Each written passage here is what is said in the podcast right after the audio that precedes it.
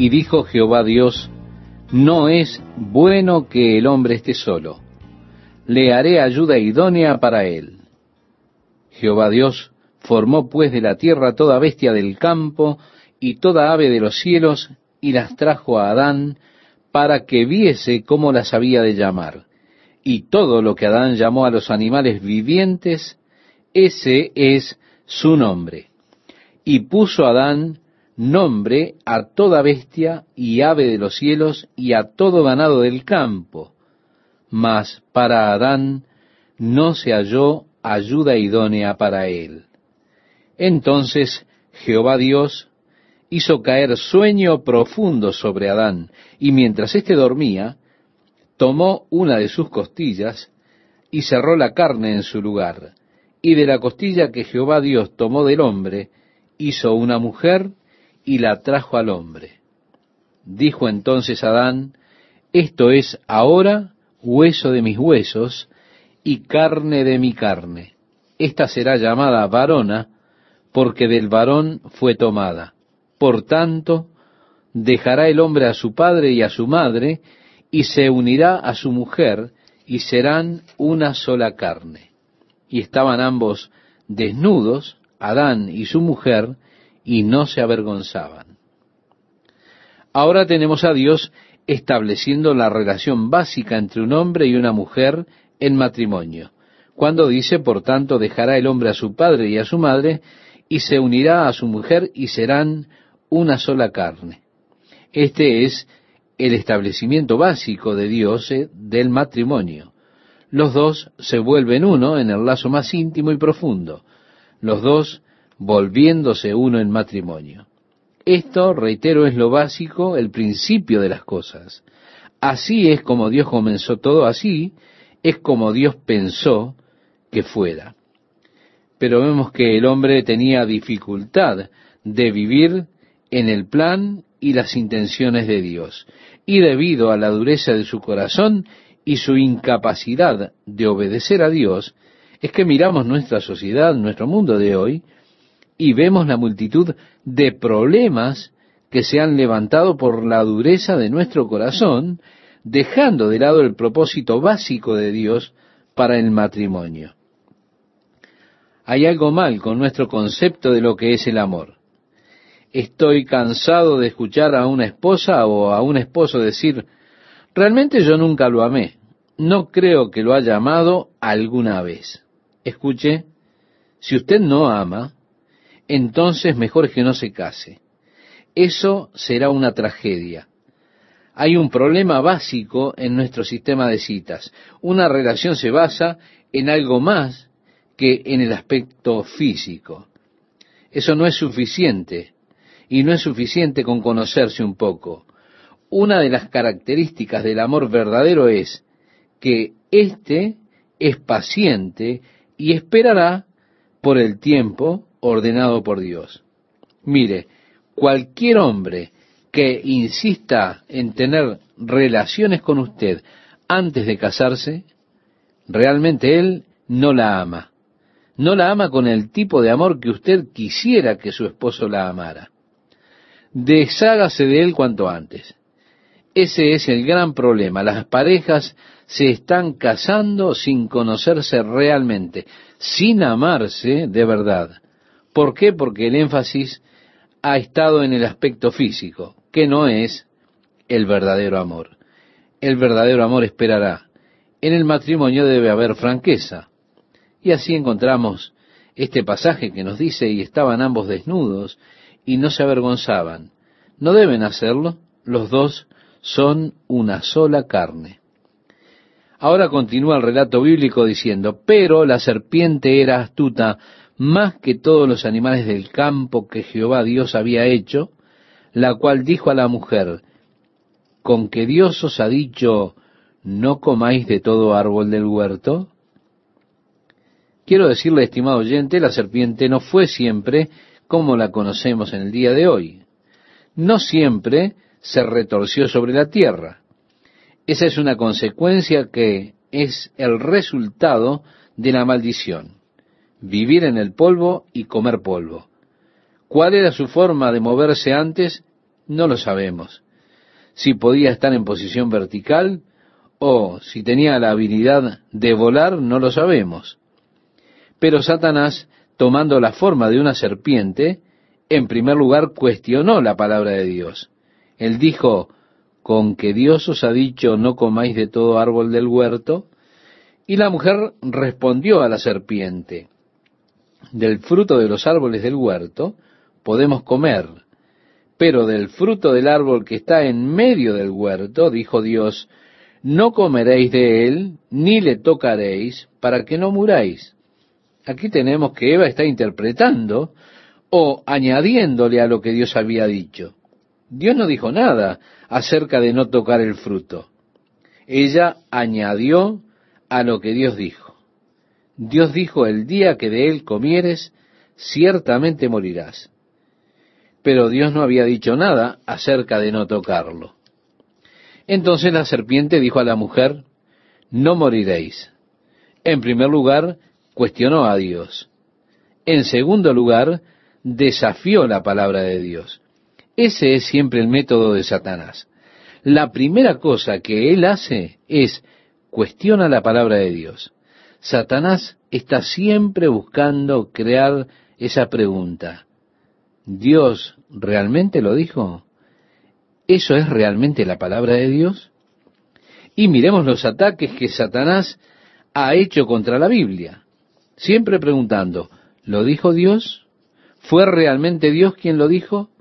Luego de desafiar la palabra de Dios, entonces comienza a cuestionarla y a contradecirla.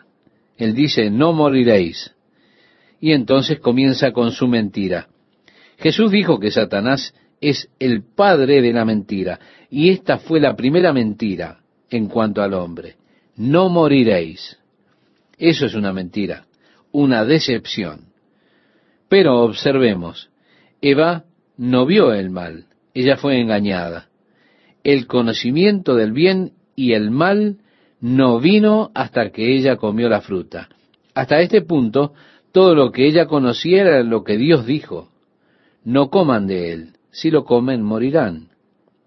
Ahora Satanás está diciendo, no, ustedes no van a morir, sino que sabe Dios que el día que comáis de él, serán abiertos vuestros ojos y seréis como Dios, sabiendo el bien y el mal. El árbol del conocimiento del bien y del mal. Satanás les quiere hacer creer que Dios está realmente tratando de protegerse. Ahora la idea y la segunda cosa aquí es el desafío a la justicia de Dios. Satanás desafía la palabra de Dios. Ahora desafía su justicia. Dios está siendo atacado aquí. Su palabra está siendo atacada. Su justicia está siendo atacada. En otras palabras, Dios no quiere que usted coma del fruto porque Él sabe que cuando lo haga será sabio, será un Dios como lo es Él, conociendo el bien y el mal. Él no es justo. Él está intentando esconder algo muy valioso, algo que es deseable. Él está intentando ocultarse para protegerse a sí mismo. ¿Cuán a menudo Satanás desafía la justicia de Dios? ¿Cómo puede un Dios de amor hacer esto? ¿Cómo un Dios de amor puede permitir esto? Siempre está desafiando la justicia de Dios.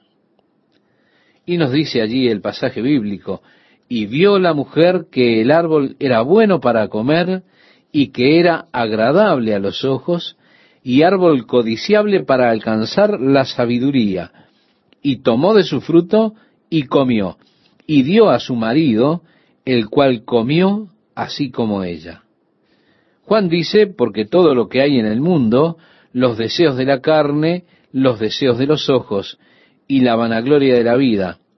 Ahora mire cómo Satanás golpeó a Eva con un ataque de tres flancos. Los deseos de la carne, era bueno para comer. Los deseos de los ojos, era agradable a los ojos. La vanagloria de la vida, un árbol deseado para hacer a alguien tan sabio como Dios. Así Satanás la golpeó con un triple ataque, los deseos de la carne, los deseos de los ojos y la vanagloria de la vida. Todo estaba allí. Y ella comió y le dio a su esposo y él también comió. Ahora, la mujer fue engañada, pero Adán no. En el Nuevo Testamento se nos dice que la mujer fue engañada, no Adán. Es decir, que Adán sabía lo que estaba haciendo. Adán tomó una decisión deliberada en contra del mandato de Dios, donde la mujer realmente había sido engañada por Satanás. Y continuamos leyendo, entonces fueron abiertos los ojos de ambos y conocieron que estaban desnudos. Entonces cosieron hojas de higuera y se hicieron delantales. De repente, los deseos de la carne se vieron en ellos. Se volvieron conscientes de la carne, el comienzo del conocimiento del cuerpo del hombre. Porque fue allí que se produjo una acción inversa. Dios es una Trinidad superior, Padre, Hijo, Espíritu Santo. El hombre, hecho a imagen y semejanza de Dios, tiene una Trinidad inferior, espíritu, alma y cuerpo. El verdadero yo es el espíritu. Yo vivo en un cuerpo y poseo una conciencia o alma, hecho a la imagen de Dios, del trino Dios, que es Padre, Hijo y Espíritu, reitero. Y el hombre es la Trinidad inferior, espíritu, alma y cuerpo. Conoció a Dios en el nivel espiritual. El hombre con un espíritu más elevado tuvo una hermosa comunión, un hermoso compañerismo con Dios, pero cuando el hombre obedeció al apetito del cuerpo comiendo del árbol, se invirtió ese orden y se volvió cuerpo, alma y espíritu. El espíritu está fuera del toque de Dios, está muerto. Ha perdido el conocimiento, ha perdido la conciencia de Dios. El espíritu ha quedado inactivo y lo que ahora domina la mente del hombre es el cuerpo y sus necesidades. Los deseos de la carne gobiernan al hombre. Así es con cada uno de nosotros. Según el apóstol Pablo dice, cuando estabais muertos en delitos y pecados, en los cuales anduvisteis en otro tiempo, siguiendo la corriente de este mundo, conforme al príncipe de la potestad del aire, el espíritu que ahora opera en los hijos de desobediencia. Porque yo nací en esta forma invertida. Es decir, ya nací cuerpo, alma y espíritu. Mi mente, mi conciencia es ahora gobernada como hombre natural por los deseos de la carne. Es en todo lo que pienso. Estos dominan mi mente. Los que son de la carne piensan en las cosas de la carne, decía el apóstol Pablo, pero los que son del Espíritu, en las cosas del Espíritu. Pero el hombre natural no percibe las cosas que son del Espíritu de Dios, porque para él son locura y no las puede entender, porque se han de discernir espiritualmente. Porque el ocuparse de la carne es muerte, pero el ocuparse del Espíritu es vida y paz. Así que mi mente y conciencia es gobernada por una de estas dos cosas, o bien por el deseo de mi carne o por mi espíritu. Ahora, cuando yo nazco de nuevo por el Espíritu de Dios, el Espíritu se coloca en una posición más alta y a partir de allí tengo conciencia de Dios, mi Espíritu gobierna nuevamente y se produce ese orden espíritu, alma y cuerpo. Vuelvo a tener compañerismo con Dios ahora vivo en el Espíritu, donde estaba muerto en el pecado. Pero Dios ahora me ha hecho vivir nuevamente en el reino espiritual y esta es una vida totalmente nueva. Como dice Pablo escribiéndole a los Corintios, las cosas viejas pasaron, todas son hechas nuevas. Soy una nueva criatura, una criatura que ahora es espíritu, alma y cuerpo. En compañerismo con Dios, tengo la mente del Espíritu y el conocimiento de Dios, el deseo y anhelo por las cosas del Espíritu, por las cosas de Dios. Los amigos que usted suele frecuentar no saben qué es lo que pasa con usted. Ya usted no es la misma persona que solía ser. ¿Por qué? Porque usted ha nacido de nuevo. Usted es una nueva criatura en Cristo Jesús. Y ellos no pueden entender su nueva vida, porque el hombre natural, decía el apóstol Pablo, no percibe las cosas que son del Espíritu de Dios, porque para él son locura y no las puede entender.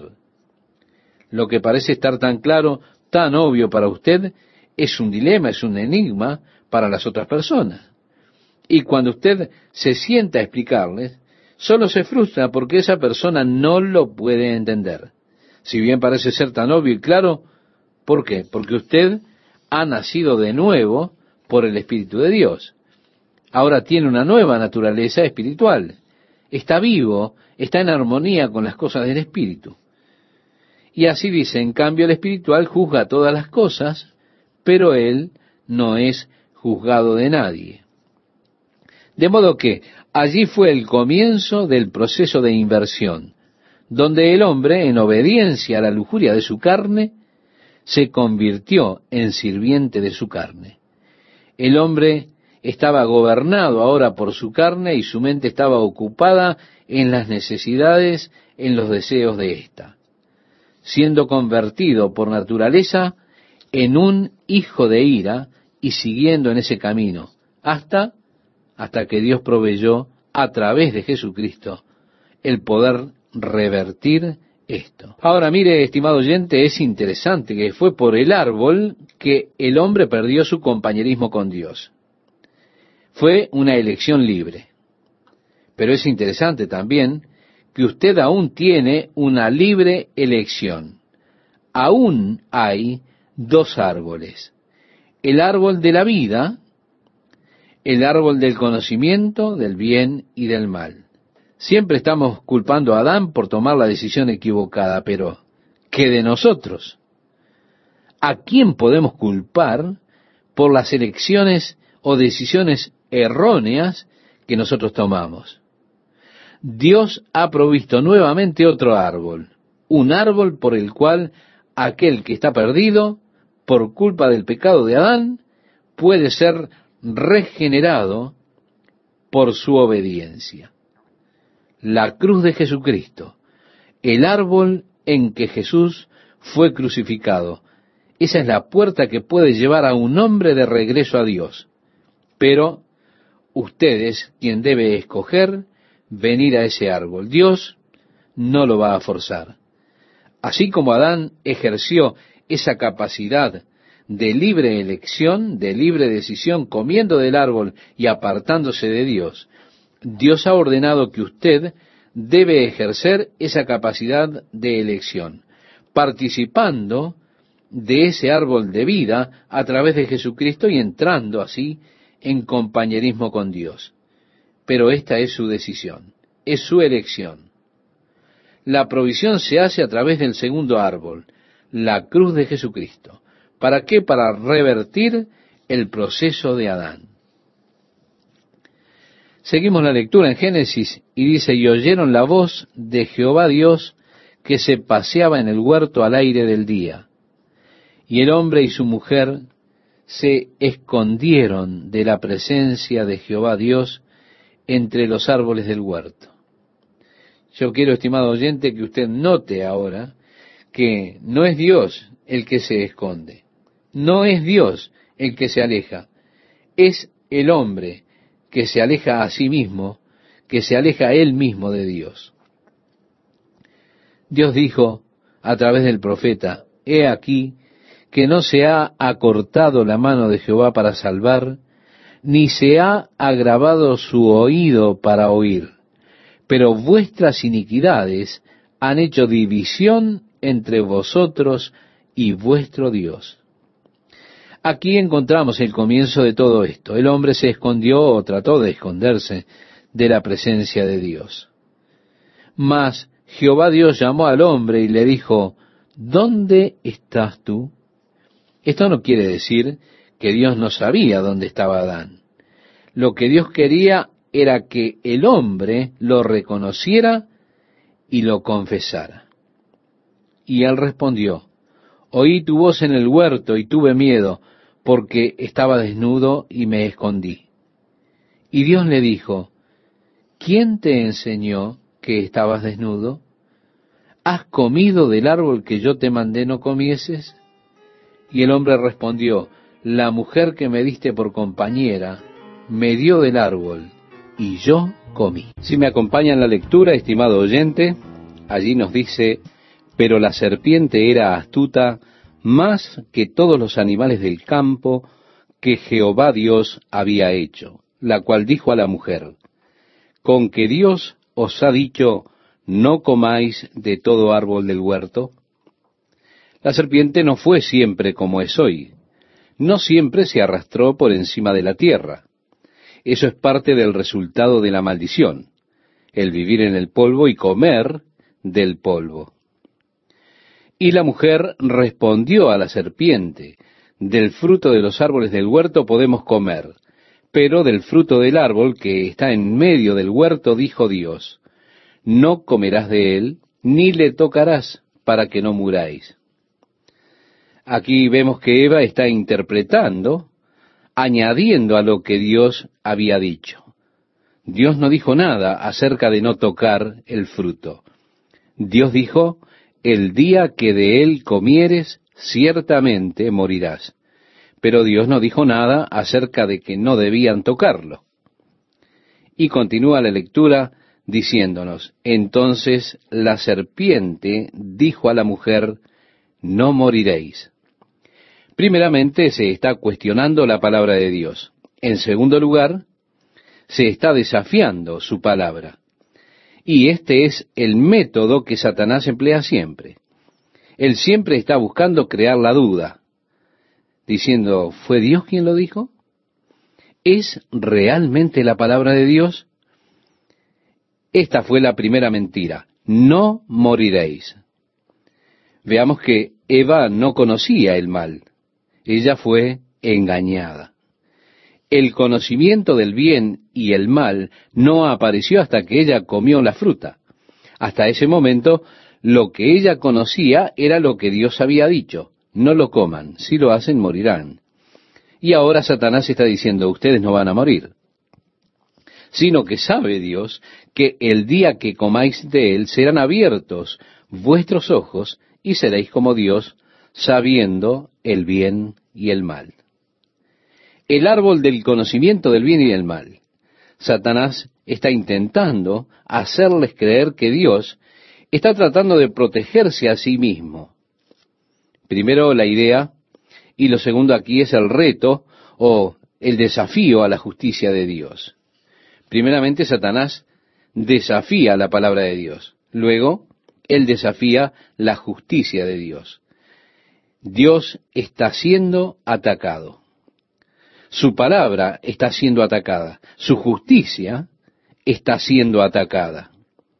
Y continúa diciendo, y vio la mujer que el árbol era bueno para comer y que era agradable a los ojos, y árbol codiciable para alcanzar la sabiduría, y tomó de su fruto y comió, y dio también a su marido, el cual comió así como ella. El apóstol Juan dice, porque todo lo que hay en el mundo, los deseos de la carne, los deseos de los ojos y la vana gloria de la vida. Preste atención, estimado oyente, a cómo Satanás golpeó a Eva con un ataque en tres flancos. Primero, los deseos de la carne. Era bueno para comer. Luego, los deseos de los ojos. Era agradable a los ojos. Y la vanagloria de la vida. Un árbol deseado para hacer a alguien tan sabio como Dios. Así Satanás golpeó a Eva con un triple ataque. Los deseos de la carne, los deseos de los ojos, la vanagloria de la vida. Todo esto estaba allí. Y ella comió y le dio a su esposo, y él también comió. Entonces fueron abiertos los ojos de ambos, y conocieron que estaban desnudos. Entonces cosieron hojas de higuera y se hicieron delantales, y oyeron la voz de Jehová Dios que se paseaba en el huerto al aire del día. Y el hombre y su mujer se escondieron de la presencia de Jehová Dios entre los árboles del huerto. Yo quiero que usted note ahora que no es Dios quien se esconde. No es Dios quien se aleja, es el hombre que se aleja de Dios. Dios dijo, He aquí no se ha acortado la mano de Jehová para salvar, ni se ha agravado su oído para oír, pero vuestras iniquidades han hecho división entre vosotros y vuestro Dios. Aquí encontramos el comienzo de todo esto. El hombre se esconde, o trató de esconderse de la presencia de Dios. Mas Jehová Dios llamó al hombre y le dijo, ¿Dónde estás tú? Esto no quiere decir que Dios no sabía dónde estaba el hombre. Lo que quería Dios era que el hombre lo reconociera y lo confesara. Y él respondió, oí tu voz en el huerto y tuve miedo porque estaba desnudo y me escondí. Dios le dijo, ¿quién te enseñó que estabas desnudo? ¿Has comido del árbol del que yo te mandé no comieses? Y el hombre respondió, la mujer que me diste por compañera me dio del árbol y yo comí. Aquí tenemos la primera excusa. Adán está echando sus problemas sobre su esposa, la mujer que me diste. En un sentido más técnico, en realidad Adán está culpando a Dios. Tú eres el que me la dio, tú eres el culpable, le dice en otras palabras. La mujer que me diste por compañera me dio del árbol y yo comí. Entonces Jehová Dios dijo a la mujer, ¿qué es lo que has hecho? Y dijo la mujer, la serpiente me engañó y comí. A continuación Dios hace su juicio sobre el hombre. Y leemos en este pasaje, y Jehová Dios dijo a la serpiente. En primer lugar comienza en donde finalizó, comienza con la serpiente. La culpa fue traspasada a ella, así que Dios comienza por allí. Por cuanto esto hiciste, maldita serás entre todas las bestias y entre todos los animales del campo. Sobre tu pecho andarás y polvo comerás todos los días de tu vida. Así que ahora se movería la serpiente sobre su pecho. Este es el resultado, o es como resultado de la maldición de Dios. Maldita serás entre todas las bestias y animales del campo. Y pondré enemistad entre ti y la mujer, y entre tu simiente y la simiente tuya. Esta te herirá en la cabeza, y tú le herirás en el calcañar. Aquí mismo tenemos la primera promesa de Dios para la salvación, esa salvación que habría de venir. Indirectamente dice que la salvación vendría de un niño nacido de una virgen. Dios está hablando de la simiente de la mujer. Esa simiente que ella no tiene. La mujer tiene un óvulo que es fertilizado por la simiente masculina, pero Dios, hablando de la simiente de la mujer, está indicando un nacimiento virginal. Más adelante, Dios, a través del profeta Isaías, habla muy claramente de esto, cuando dice, el Señor mismo os dará señal. He aquí que la Virgen concebirá y dará a luz un hijo y llamará su nombre Emmanuel, que quiere decir Dios con nosotros. Él será grande. Esto habla acerca de su reino y de su trono. Es así que la promesa de Dios regresa al principio de los dolores, de las calamidades del pecado, y que vendrá el día cuando la simiente de la mujer habrá de herir a la serpiente en su cabeza. La cabeza que espiritualmente es un símbolo de autoridad y de poder. La simiente de la mujer destruirá el poder y la autoridad de Satanás. Estimado oyente, Jesucristo ha destruido el poder de Satanás sobre nuestras vidas. Sin embargo, dice allí, tú le herirás en el calcañar. Y sin duda esto es una referencia a la cruz de Cristo. A la mujer le dijo, multiplicaré en gran manera los dolores en tus preñeces. yo quiero que usted note cómo Dios inmediatamente asocia el dolor con el pecado. Satanás asoció el placer con el pecado y aún lo hace. La tentación a pecar usualmente se presenta como una experiencia placentera, algo deseable, como el fruto del árbol. Satanás siempre lo dibuja con hermosos colores, como algo que es realmente muy bueno, es muy placentero, es algo deseable. Pero, a pesar de que él puede mostrarlo con esos colores, Dios lo pinta con los colores reales. El verdadero resultado de pecar es el dolor, no el placer.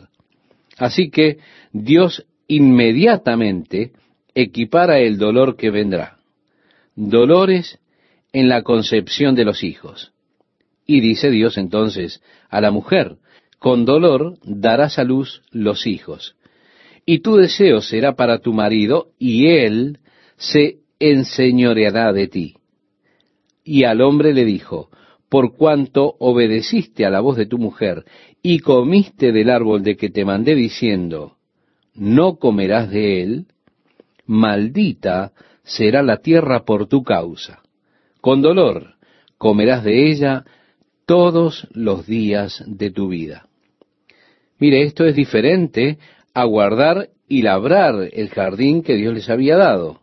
Ahora, con dolor, el hombre ha de sacar su pan de la tierra. Espinos y cardos te producirá, y comerás plantas del campo con el sudor de tu rostro comerás el pan hasta que vuelvas a la tierra, porque de ella fuiste tomado, pues polvo eres, y al polvo volverás. Así que, estimado oyente, sus días estarán llenos de dolor y sudor, así como el pan que usted saca de la tierra. Está bajo maldición debido a lo que el hombre ha hecho. Las espinas y los cardos vendrán más fuertes. Hay quienes dicen que una espina es una flor que no se ha desarrollado. Las espinas y los cardos que han trancado su desarrollo. Podemos decir que esto es una imagen de lo que son los resultados del pecado, cómo el pecado tranca nuestro desarrollo y nuestra relación con Dios. Para mí, esto es muy significativo. Jesús que vino, que es Dios, Él es rey sobre todo el mundo, el rey del universo, el rey de reyes y señor de señores. Jesús, a quien Dios puso como rey. Cuando vino, su corona fue una corona de espinas. Ahora nos preguntamos, de dónde vinieron las espinas. Las espinas, estimado oyente, son la maldición del pecado. Él que vino a llevar nuestros pecados, Jesús tuvo una corona de espinas que representa precisamente la maldición del pecado. Cuando usted comprende la venida de Cristo, nada podría encajar mejor que una corona de espinas. Ahora, cuando Él venga nuevamente, no será con una corona de espinas, será con una diadema dorada para gobernar y reinar sobre la tierra. Y así, por el pecado tenemos la maldición de Dios sobre la serpiente, sobre la mujer, sobre el hombre, sobre la tierra.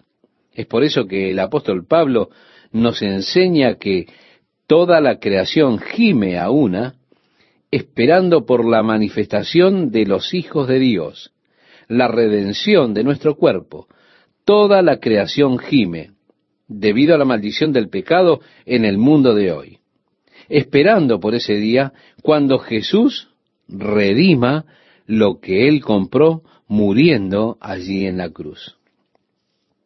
Seguimos leyendo y nos dice, y llamó Adán el nombre de su mujer Eva, por cuanto ella era madre de todos los vivientes.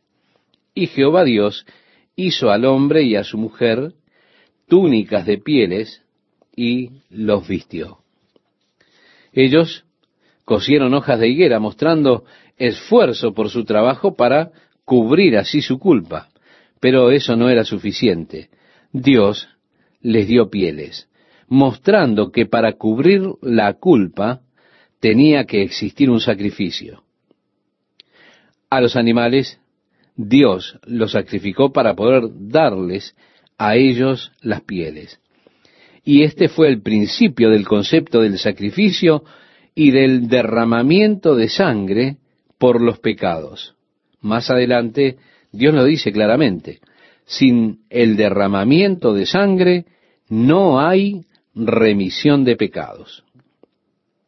Y dijo Jehová Dios, He aquí el hombre es como uno de nosotros, sabiendo el bien y el mal. Ahora, pues que no alargue su mano, y tome también del árbol de la vida, y coma, y viva para siempre. Y lo sacó Jehová del huerto del Edén, para que labrase la tierra de que fue tomado.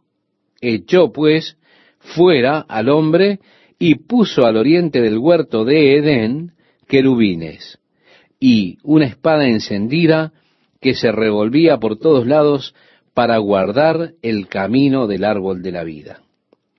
La maldición había llegado.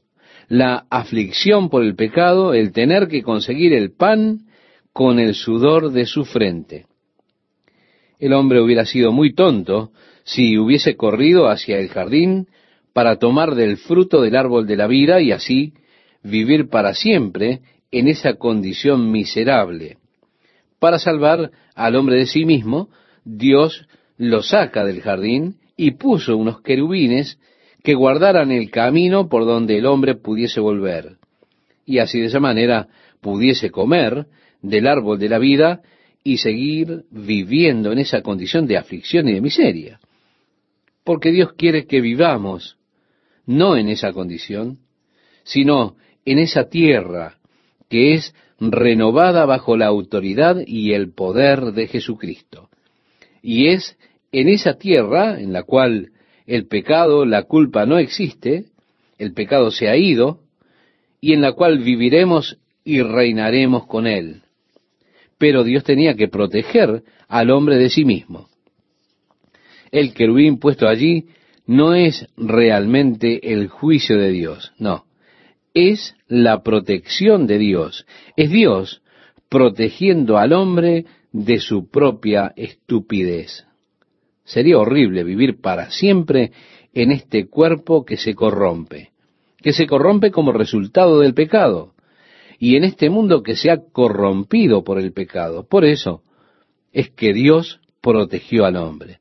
Finalmente, Dios trasplantó el árbol de la vida y ahora está en el centro del paraíso de Dios.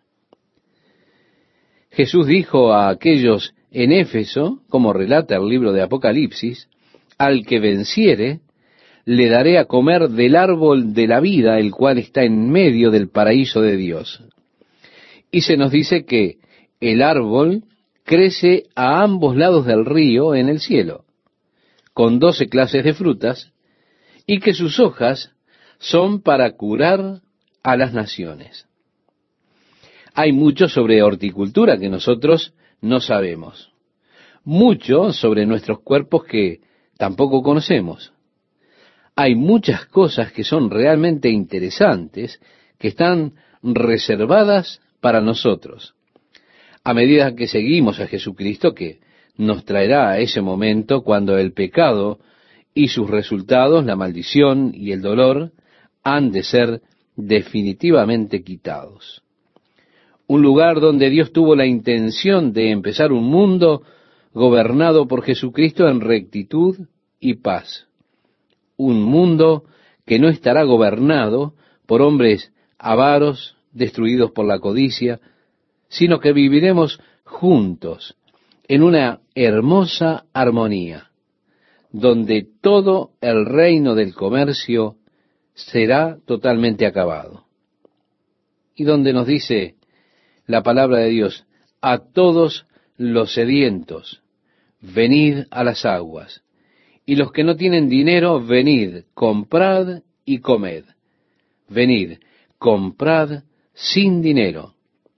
todo lo que se pedía era labrar el jardín que Dios había creado. Estimado oyente, le invito a que me acompañe en una breve oración. Padre, te agradecemos por tu amor y por tu Espíritu Santo que ha venido a revelarnos tu gran amor. Te agradecemos, Señor, por el poder de elegir que tenemos, aunque a veces nos atemorizamos por su grandeza, cuando comprendemos la capacidad que tenemos de escoger nuestro destino eterno. Y te agradecemos, Señor, porque tú nos escogiste, tú nos ordenaste para que seamos tus discípulos y que produzcamos ese fruto perdurable. Señor, oramos para que tu Espíritu Santo nos ayude mientras intentamos entender tus planes y propósitos. Oramos en el nombre de Jesús. Amén. Adán y Eva han sido expulsados del jardín de Edén debido a su desobediencia a Dios. Y como dice nuestro texto, conoció Adán a su mujer Eva, un poco más adelante en la lectura, y dio a luz a Caín, y dijo, por voluntad de Jehová he adquirido varón.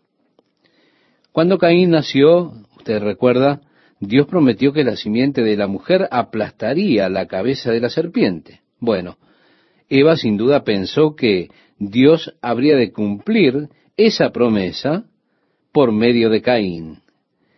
Ella pensó que este era el cumplimiento de aquella promesa. Por lo tanto dijo, por voluntad de Jehová he adquirido varón. En otras palabras, este es aquel del cual Dios había prometido que aplastaría la cabeza de la serpiente, pero ella estaba equivocada. Caín, sin lugar a ninguna duda, fue una desilusión. Y así leemos, después dio a luz a su hermano Abel, y Abel fue pastor de ovejas, y Caín fue labrador de la tierra. Y aconteció andando el tiempo, que Caín trajo del fruto de la tierra una ofrenda a Jehová. Y Abel trajo también de los primogénitos de sus ovejas, de lo más gordo de ellas. Y miró Jehová con agrado a Abel y a su ofrenda. Ahora, es una buena pregunta que podemos hacernos. ¿Por qué Dios aceptó el sacrificio de Abel y no el de Caín? Hay algunos que dicen que fue porque Caín ofreció las obras de sus manos, mientras que Abel ofreció sacrificio al Señor, un sacrificio de sangre. Por esa razón Dios aceptó su sacrificio y rechazó el sacrificio o la ofrenda que presentó su hermano Caín. Eso suena bastante lógico, pero también es interesante que tiempo después, cuando Dios establece los sacrificios en el libro de Levítico, tuvieron lo que en su Biblia Reina Valera aparece como las ofrendas de carne, que en verdad eran ofrendas de alimentos. Ofrecían los granos, los alimentos, presentados en pequeñas tortas de harina, y éstas eran ofrendas legítimas al Señor en sacrificio a Él. Así que yo creo que no se trata de que una era por naturaleza un cultivo y la otra era un sacrificio de sangre. En Hebreos se nos dice, por la fe, Abel ofreció a Dios más excelente sacrificio que Caín. Así que el problema con Caín fue que el sacrificio suyo no fue un sacrificio de fe. Esta es la diferencia con el sacrificio que presentó Abel. Es la diferencia básica. ¿Por qué? Porque uno lo hizo creyendo en Dios y confiando en Él, mientras que el otro, es decir, Caín, no. Entonces Jehová dijo a Caín, ¿por qué te has ensañado y por qué ha decaído tu semblante? En otras palabras, Caín obviamente estaba enfadado por no haber sido aceptado por Dios. Bien, pero ¿por cuál virtud ellos conocieron que el sacrificio de Caín no fue aceptado. Las escrituras no dicen nada al respecto. Pero en sus días ellos tenían un tipo de comunicación muy íntima con Dios. ¿Por qué? Porque Él está hablando aquí con Caín diciéndole, ¿por qué te has ensañado y por qué ha decaído tu semblante? Dios le está dando a Caín una segunda oportunidad. Él le dijo, si bien hicieres, ¿no serás enaltecido? En otras palabras, si haces lo correcto, te aceptaré. Él le está animando, Dios le está animando a hacer la clase de acción correcta. Si bien hicieres, no serás aceptado, le dice Dios, y si no hicieres bien, el pecado está a la puerta. Con todo esto, a ti será su deseo y tú te enseñorearás de él. Así que el Señor habla del pecado que está a la puerta de Caín y le dice, hagamos lo correcto, ofrece otra vez, ofrece de nuevo, si lo haces correctamente, yo lo aceptaré. Y dijo Caín a su hermano Abel, salgamos al campo. Y aconteció que, estando ellos en el campo, Caín se levantó contra su hermano Abel y lo mató. Y Jehová dijo a Caín, ¿Dónde está Abel tu hermano? Y él respondió, no sé, ¿soy yo acaso guarda de mi hermano? Y él le dijo, ¿qué has hecho? La voz de la sangre de tu hermano clama a mí desde la tierra. Ahora, pues, maldito seas tú de la tierra, que abrió su boca para recibir de tu mano la sangre de tu hermano. El hecho de que Dios le esté preguntando, estimado oyente, no implica que Él no supiese. Dios sabe todas las cosas pero con todo hace preguntas, no para informarse, sino que las preguntas de Dios son para que nos abramos, tal vez para que hagamos una confesión. Cuando Caín trató de desviarla con una mentira, Dios sabía exactamente lo que estaba sucediendo. Primero le preguntó, ¿dónde está Abel tu hermano? Dios sabía exactamente dónde estaba. Con todo, Dios quería el reconocimiento por parte de Caín acerca de lo que había hecho. Porque si reconocemos nuestro pecado, si lo confesamos, le damos a Dios la base para perdonarnos. La Biblia dice, el que encubre sus pecados no prosperará, mas el que los confiesa y se aparta alcanzará misericordia. Así que no fue que Dios no supiese dónde estaba Abel. Él sabía perfectamente lo que estaba aconteciendo, pero quería una confesión de parte de Caín para poder tener las bases para otorgarle así el perdón. Porque si confesamos nuestros pecados, Él es fiel y justo para perdonar nuestros pecados y limpiarnos de toda maldad, nos dice la Biblia.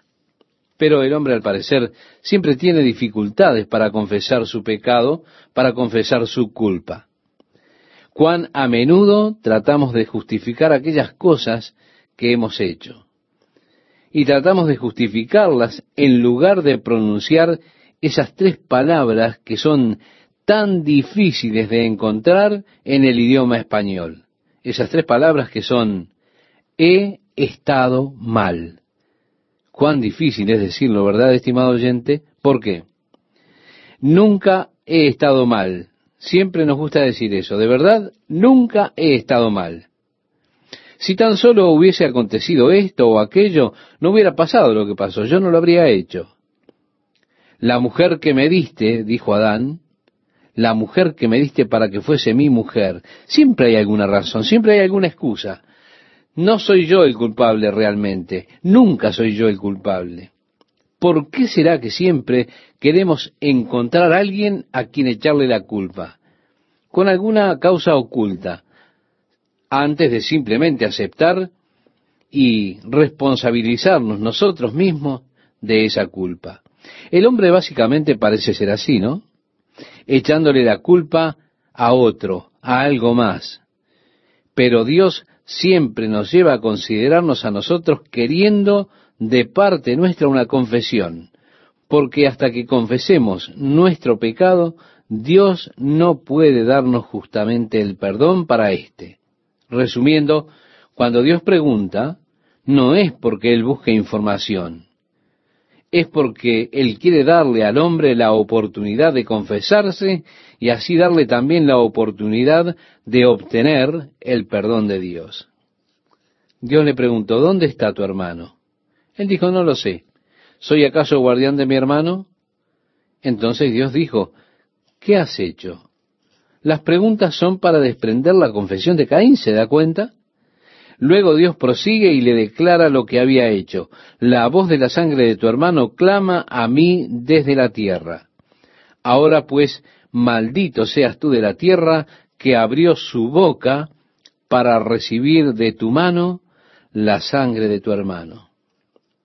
Cuando labres la tierra, no te volverá a dar su fuerza. Errante y extranjero serás en la tierra.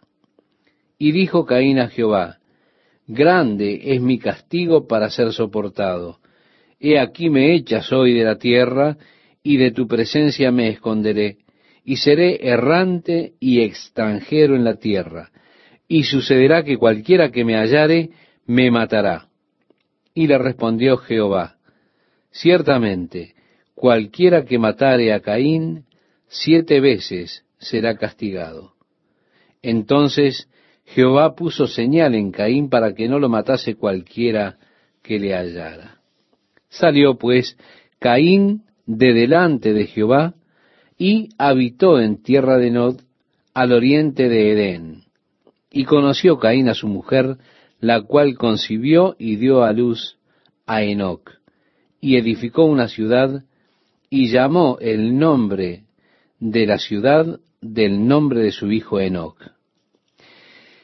Esto representa un problema grande para mucha gente.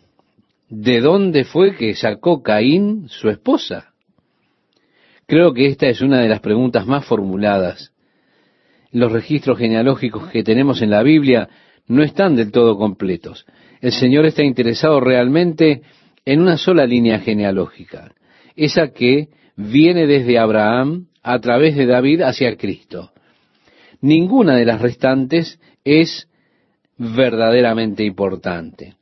Algunas de las familias son seguidas por un breve tiempo para darle un breve trasfondo histórico y así mostrar áreas del mundo que fueron pobladas por ciertas personas, descendientes de otras pero se trazan líneas breves las cuales se cortan.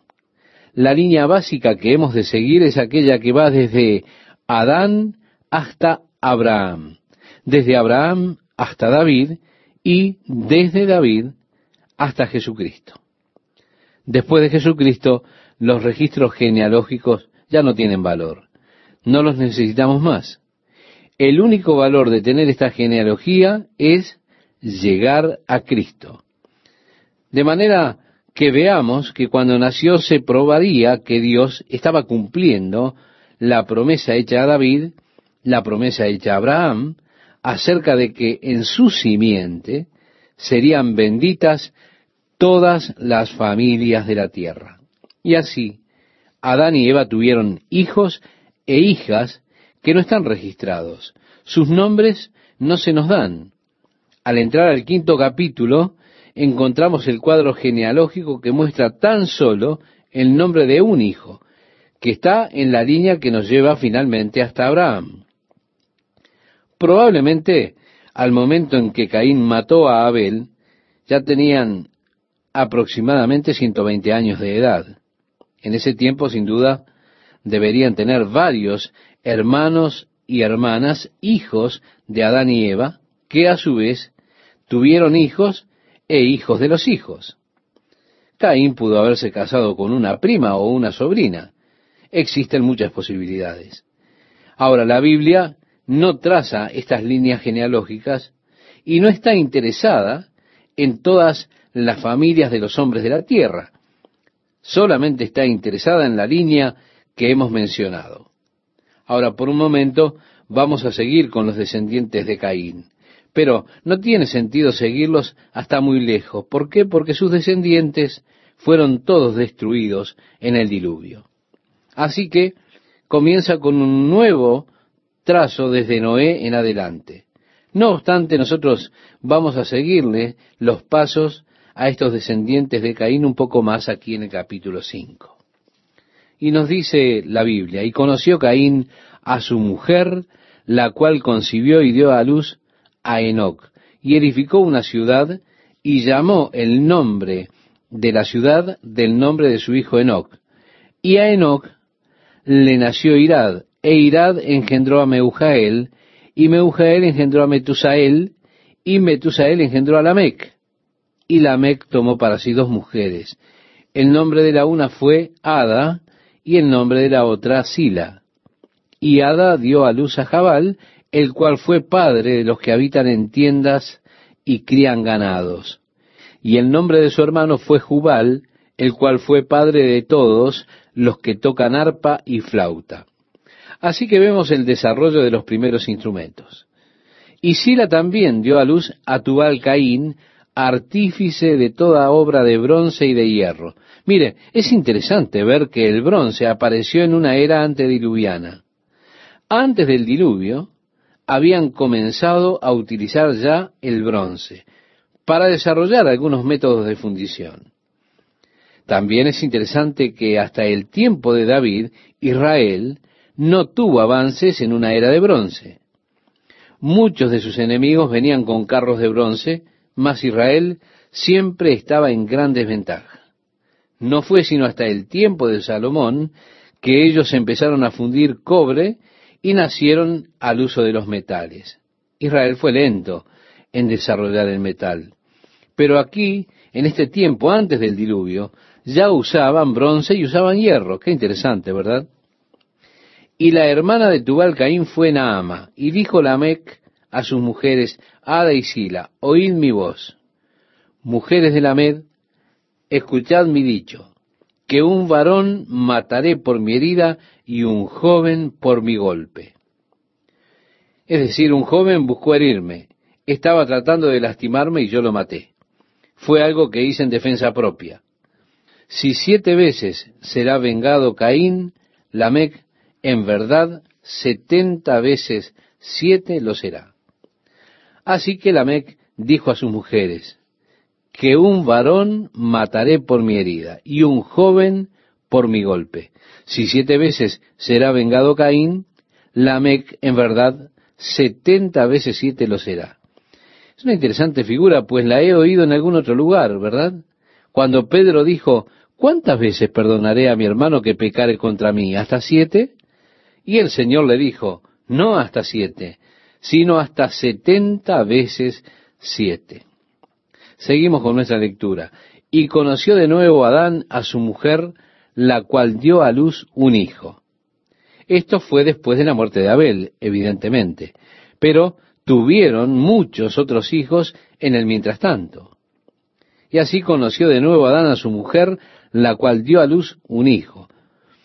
Y llamó su nombre Set, que significa sustituto. Porque Dios, dijo ella, me ha sustituido otro hijo en lugar de Abel, a quien mató Caín. Así que originalmente hubiese venido por la línea de Abel, pero Dios tenía una semilla sustituta, Set, y de éste viene Abraham. Y a Set también le nació un hijo y llamó su nombre Enos. Entonces los hombres comenzaron a invocar el nombre de Jehová. En el capítulo 5 leemos, este es el libro de las generaciones de Adán. Se puede leer la genealogía de Adán que está listada para nosotros. Este es el libro de las generaciones de Adán, el día en que creó Dios al hombre, a semejanza de Dios lo hizo, varón y hembra los creó, y los bendijo, y llamó el nombre de ellos Adán el día en que fueron creados. Y vivió Adán ciento treinta años, y engendró un hijo a su semejanza, conforme a su imagen, y llamó su nombre Set. Y fueron los días de Adán, después que engendró a Set, ochocientos años, y engendró hijos e hijas. y fueron todos los días que vivió Adán 930 años y murió. Al adentrarnos en las genealogías del capítulo 5, estimado oyente, yo le sugiero que usted tome un lápiz, un papel, porque va a necesitar escribir cosas que son interesantísimas. Primero, que el padre de Noé vivió en el tiempo que vivió Adán. Así que Noé no estaba tan lejos de Adán. Otro aspecto interesante es que Matusalem murió en el año del diluvio, lo cual puede significar que Matusalem fue destruido en el diluvio, no lo sabemos. En el registro genealógico hay una excepción a la regla de y murió, y murió, y murió. Fue así hasta llegar a Enoch, del cual dice, caminó pues Enoch con Dios y desapareció porque Dios le llevó. Así que Enoch rompió esa cadena de y murió y murió y murió. Este fue un hombre de fe que vivió trescientos años y poco caminando con Dios. Y Enoch caminó con Dios, nos dice la Biblia. Tenemos nuevamente un comentario interesante acerca de Enoch en el libro de Hebreos en el Nuevo Testamento, donde nos dice, por la fe, Enoch fue traspuesto para no ver muerte y no fue hallado porque lo traspuso Dios. Y antes que fuese traspuesto, tuvo testimonio de haber agradado a Dios. Qué testimonio glorioso, ¿verdad? Que sea este el testimonio de cada una de nuestras vidas, estimado oyente, siendo nuestras vidas agradables a Dios. Él dijo concerniente a su Hijo y a su bautismo, Este es mi Hijo amado, en quien tengo contentamiento.